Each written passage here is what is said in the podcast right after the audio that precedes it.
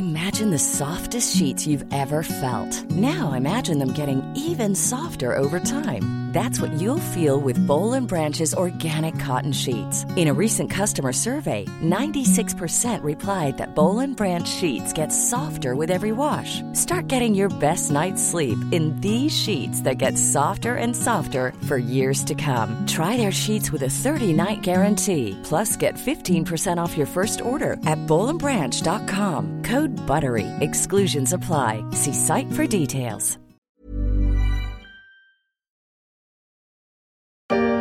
Expliquez-moi quelque chose. Au début de la guerre, il y a 63 jours, on disait il faut absolument que euh, les Européens cessent de consommer, de payer le gaz russe, parce que nous alimentons avec euh, nos pétrodollars, avec notre argent, nous alimentons la machine de guerre russe. Donc il fallait absolument. Et là, on se rend compte que c'est pas nous qui avons dit niet au gaz russe, c'est les Russes qui ont dit niet à leurs clients occidentaux, européens. C'est qui, qui le patron, en gros? C'est qui le patron du gaz? Ça, c'est difficile à dire. Depuis l'invasion de l'Ukraine par la Russie le 24 février, l'équilibre diplomatique et énergétique de l'Europe est totalement chamboulé. On se rend coup pour coup par décisions et sanctions interposées. Le nerf de la guerre? L'énergie. Gazoduc et oléoduc en provenance de Russie pourrait bientôt sonner creux.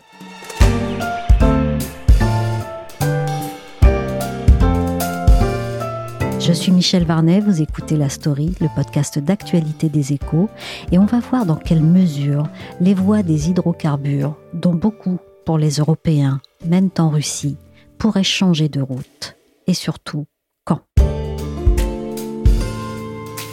Et de 6, la présidente de la Commission européenne, Ursula von der Leyen, a présenté un nouveau train de sanctions pour frapper la Russie, dont l'offensive sur l'Ukraine s'intensifie autant qu'elle patine. On le sait depuis le début, son trésor de guerre, ce sont les hydrocarbures que nous lui achetons. Et les chiffres annoncés récemment par Gazprom pour l'année 2021 ont ajouté à l'indécence. Le géant russe du gaz, à 50% étatique, a fait un bénéfice net de 28 milliards d'euros, une manne multipliée par 13 en un an. Cette fois, c'en est trop. La Commission européenne veut un embargo total, déjà, sur le pétrole russe. J'ai appelé Karl de Meyer à Bruxelles, il est le correspondant des échos, pour lui demander si l'UE allait vraiment couper le robinet du pétrole russe. Et quand? Oui, oui, ça y est, c'est en cours. C'est le, point principal du sixième paquet de sanctions que la Commission européenne a proposé à Strasbourg. Il doit encore être validé par les 27. Hein. Les ambassadeurs euh, des 27 pays membres de l'Union européenne se réunissent pour euh, examiner euh, ce paquet. Mais c'est bien ce qui est prévu.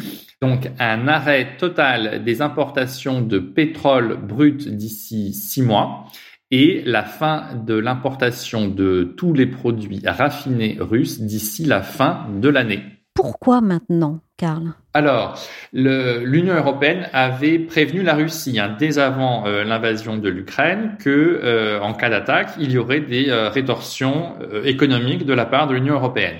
Depuis le début, les 27 ont signalé que ces ripostes seraient graduelles pour donner à la Russie une chance de d'arrêter et de se retirer euh, le plus vite possible.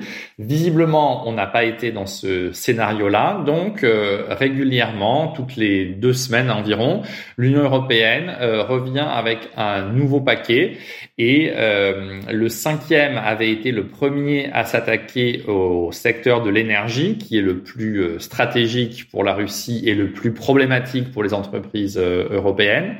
Dans le cinquième, on avait donc euh, prononcé l'interdiction d'importation de charbon russe d'ici l'été.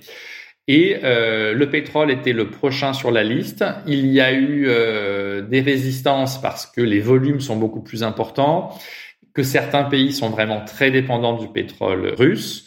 Et il y a eu un déblocage la semaine dernière quand Robert Habeck, le ministre allemand de l'économie, a signalé que l'Allemagne était prête à donner son feu vert parce que l'Allemagne a beaucoup réduit euh, la voilure au cours des derniers mois, des dernières semaines. Depuis le mois de février, la part de la Russie dans les importations allemandes de pétrole a diminué de 35% à 12% environ. Peut-être un peu moins à l'heure où nous parlons. Donc voilà, le déblocage, c'était vraiment l'Allemagne sachant que d'autres pays ont des réserves, notamment la Hongrie et la Slovaquie, qui sont des États membres très enclavés au niveau géographique et qui ont beaucoup plus de mal à développer des substitutions que euh, d'autres pays qui ont euh, des ports industriels, euh, des connexions maritimes, des connexions fluviales. Cette réponse graduelle a-t-elle comme objectif de sanctionner tout en gagnant du temps pour trouver des solutions aux hydrocarbures russes Oui, totalement.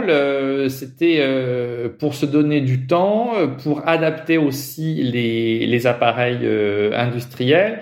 L'Allemagne, qui est un gros pays de production euh, chimique, par exemple, a besoin de gaz. L'Allemagne a aussi une très grande industrie lourde avec de la sidérurgie, par exemple, qui a besoin de beaucoup d'énergie. Souvent, elle, provient du gaz. Donc couper euh, le, le, pétrole comme ça tout de suite dès le début, ça aurait été vraiment très très euh, problématique. Et c'était un argument que reprenaient beaucoup de, de pays euh, récemment, notamment l'Allemagne, aussi les Pays-Bas ou l'Autriche.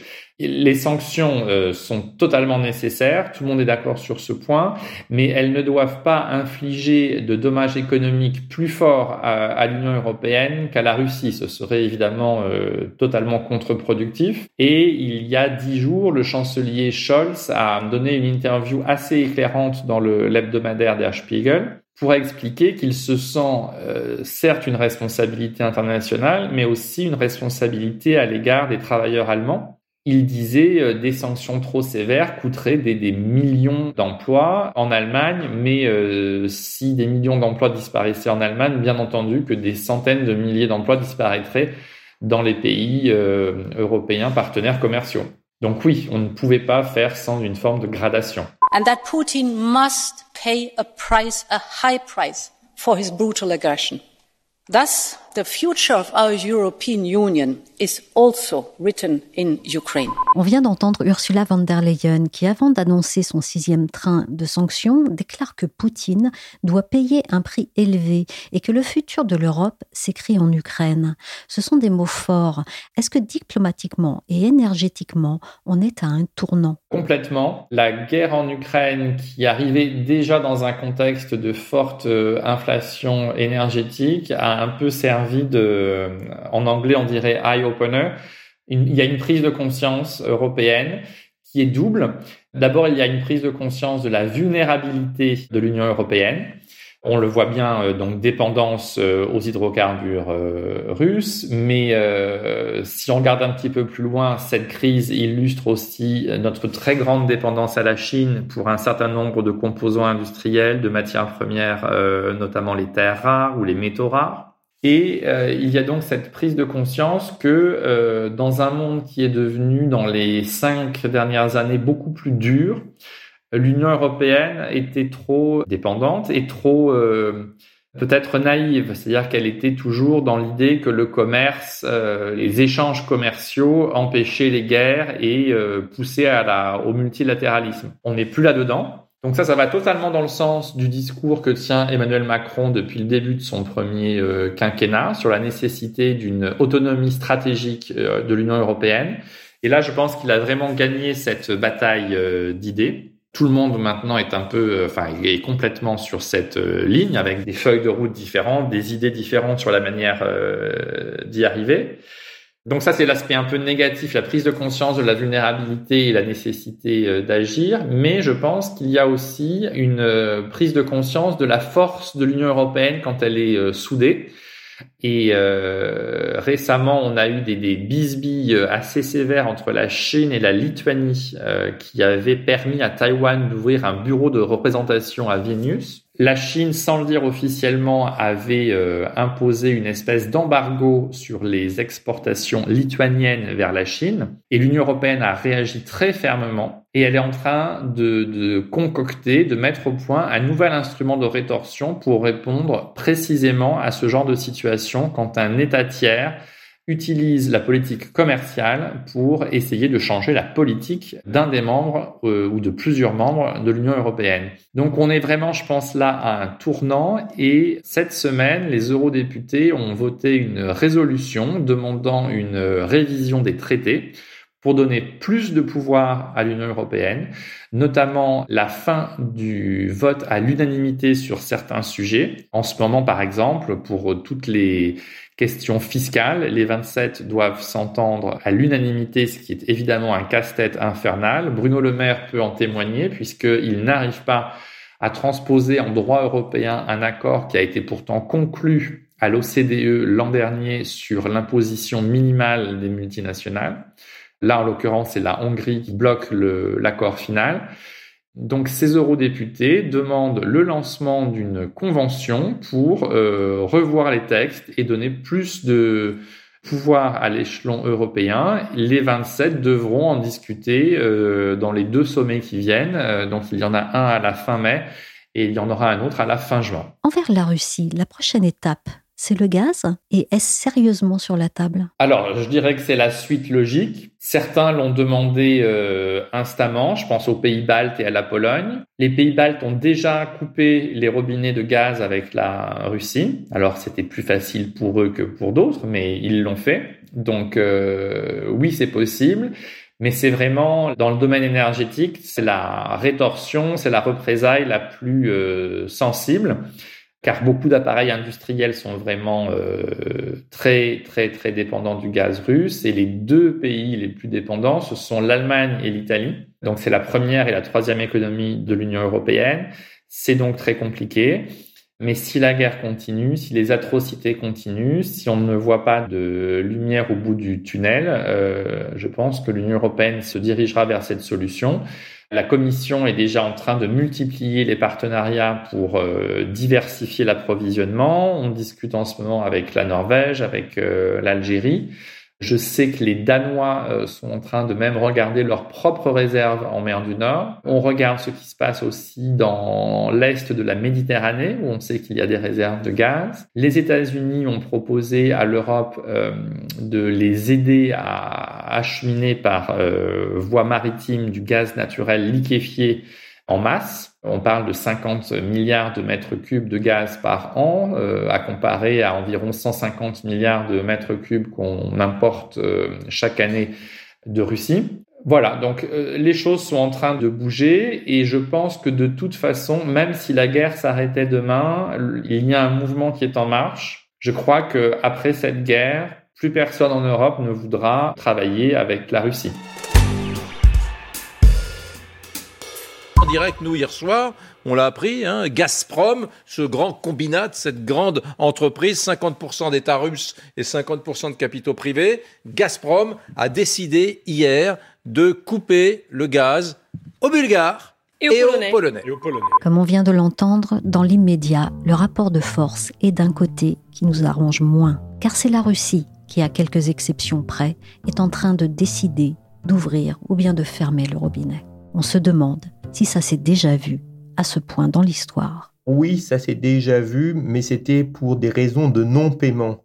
Là, il y a eu paiement en euros et les Russes ont coupé. Ici, il s'agit d'une décision politique. Thierry Brosse est spécialiste des questions énergétiques et enseignant à Sciences Po Paris. Maintenant, euh, vous avez un diktat qui fait que les flux gaziers ont été arrêtés. Il appartient à la Pologne et à la Bulgarie de se retourner contre Gazprom avec une demande de dommages et intérêts pour la durée du contrat qui reste à couvrir, c'est-à-dire de maintenant à décembre 2022, puisque ces deux pays avaient des contrats qui s'arrêtaient à la fin décembre de cette année. Alors pourquoi ces deux pays, Pologne et Bulgarie, ont-ils été les premiers à être coupés? Ah oui, c'est une décision politique, donc on peut imaginer que le Kremlin a regardé quels étaient les candidats les plus aptes à être coupés. On comprend bien que la Pologne a une euh, position très anti-russe depuis le début et donc euh, la décision de couper la Pologne n'est pas complètement aberrante.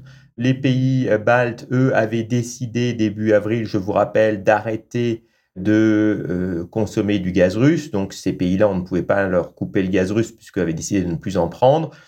Quant à la Bulgarie, eh bien, on peut imaginer que ça faisait aussi partie dans la liste des pays qui, pour le Kremlin, étaient peu coûteux à couper. L'idée étant dans ces deux pays de voir comment la solidarité européenne va jouer et surtout comment l'unité européenne va perdurer. Tandis qu'avec l'Allemagne, c'est une autre paire de manches, si je puis dire. Oui, l'Allemagne, c'est elle qui crée le risque systémique, c'est-à-dire que on peut imaginer que Vladimir Poutine décide de couper d'autres pays, mais que, comme euh, nous l'avons fait jusqu'à présent, regardez les prix, ils n'ont pas explosé, nous euh, serions en capacité de remplacer ce gaz russe manquant. Alors, on peut prendre des exemples. Il pourrait couper la Finlande. Alors, la Finlande, c'est compliqué puisque c'est mal interconnecté mais c'est un tout petit pays gazier. Il pourrait couper le Danemark. C'est un pays gazier qui pourrait, lui, se remettre à faire de l'exploration et de la production offshore. Donc, c'est peut-être pas forcément intéressant pour euh, Vladimir Poutine.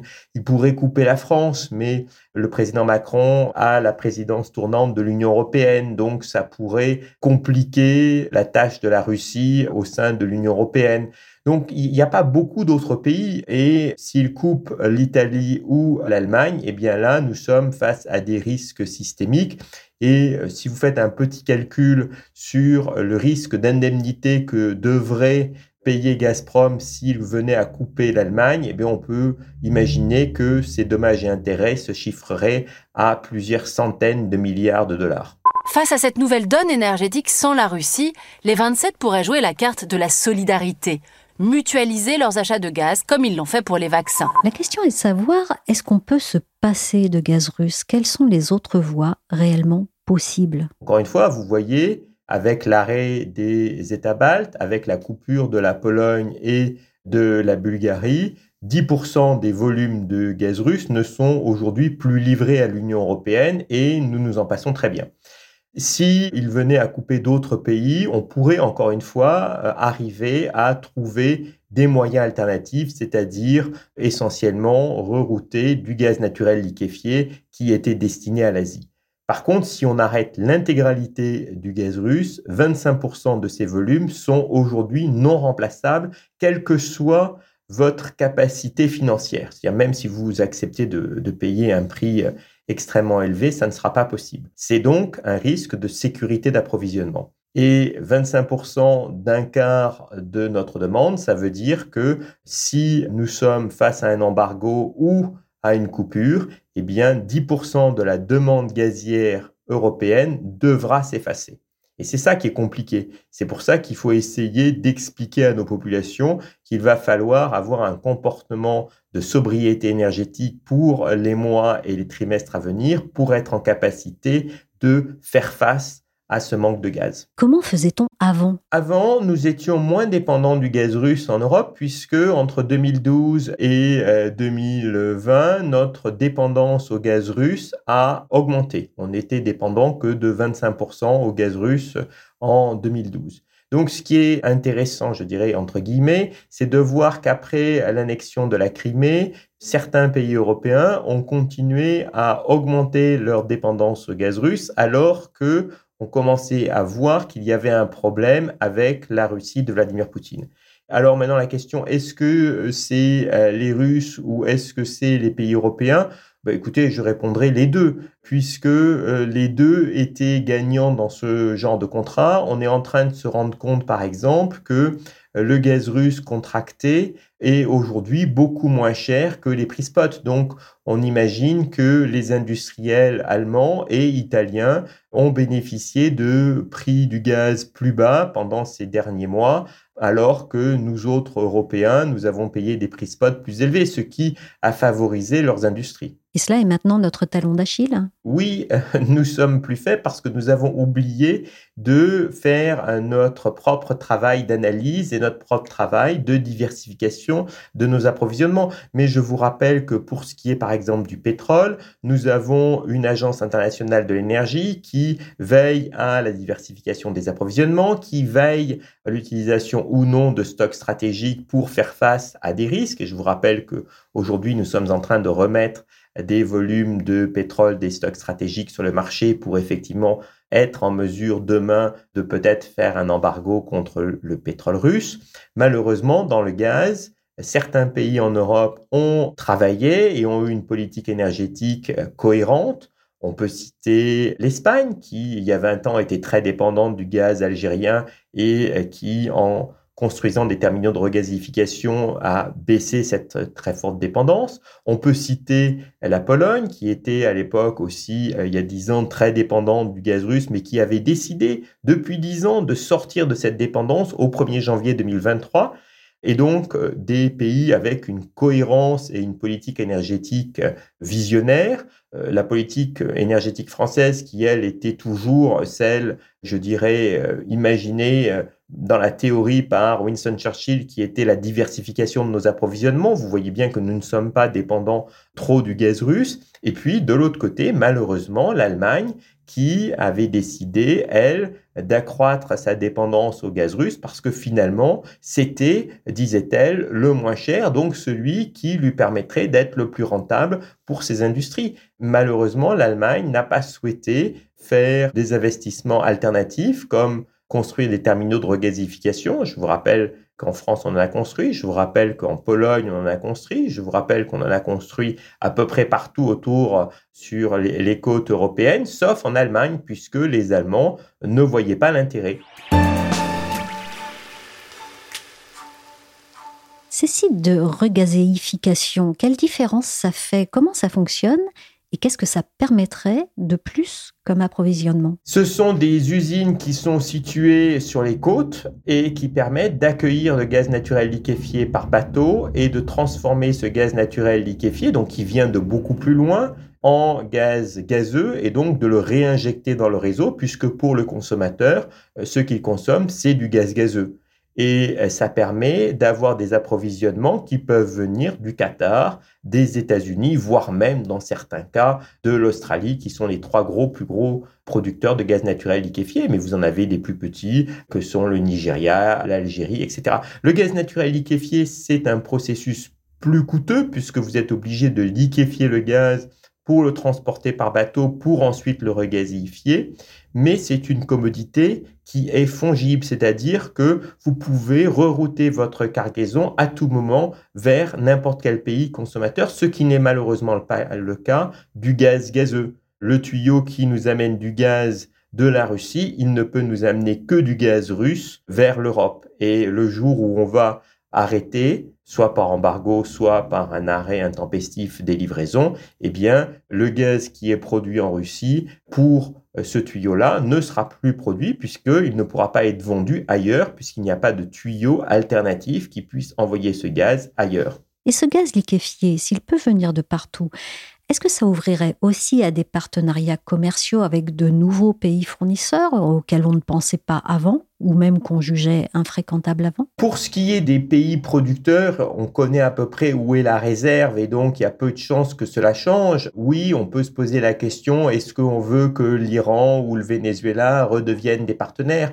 Mais là, je crois que c'est une question euh, géopolitique et je suis pas sûr que sortir du gaz russe pour rentrer dans du gaz iranien ou du pétrole du Venezuela euh, soit la bonne solution. Encore une fois, il faut, à mon avis, traiter avec les pays avec lesquels on a l'habitude, voir en priorité nos alliés et leur demander de produire euh, du gaz euh, supplémentaire pour l'Europe pour la prochaine décennie. Et ce gaz sera ensuite utilisé, puisque les projets doivent euh, durer plus de 10 ans, ce gaz sera ensuite utilisé pour alimenter l'Asie.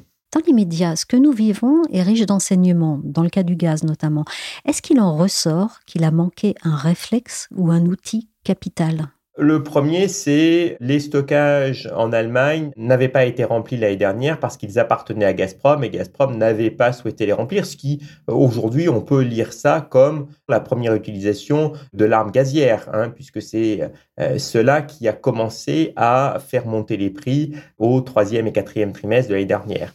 Et la réglementation française qui exige que les propriétaires de stockage souterrain gazier les remplissent au minimum à 85%, peut-être demain à 90%, est une réglementation très intéressante que l'Union européenne est en train de pousser pour qu'elle soit mise dans tous les pays, puisque à ce moment-là, nous serions plus résilient pendant l'hiver, puisque ce qui est le risque essentiel dans l'industrie du gaz, c'est une coupure en plein hiver, pas en plein été. Et donc vous voyez que même les coupures de Vladimir Poutine du 27 avril se font en été, et donc ça montre aussi qu'il n'est pas en position de force. Merci à Thierry Bro, spécialiste des questions énergétiques, et merci à Karl de Meyer, correspondant des échos à Bruxelles. La story s'est terminée pour aujourd'hui. Cette émission a été réalisée par Willy Gann. Vous pouvez nous retrouver sur toutes les plateformes de téléchargement et de streaming de podcasts, comme Apple Podcast, Podcast Addict, Castbox, ou bien encore Deezer, Spotify et Amazon Music. Pour suivre l'actualité à travers nos articles, nos analyses ou encore nos enquêtes, rendez-vous chaque jour sur leséchos.fr.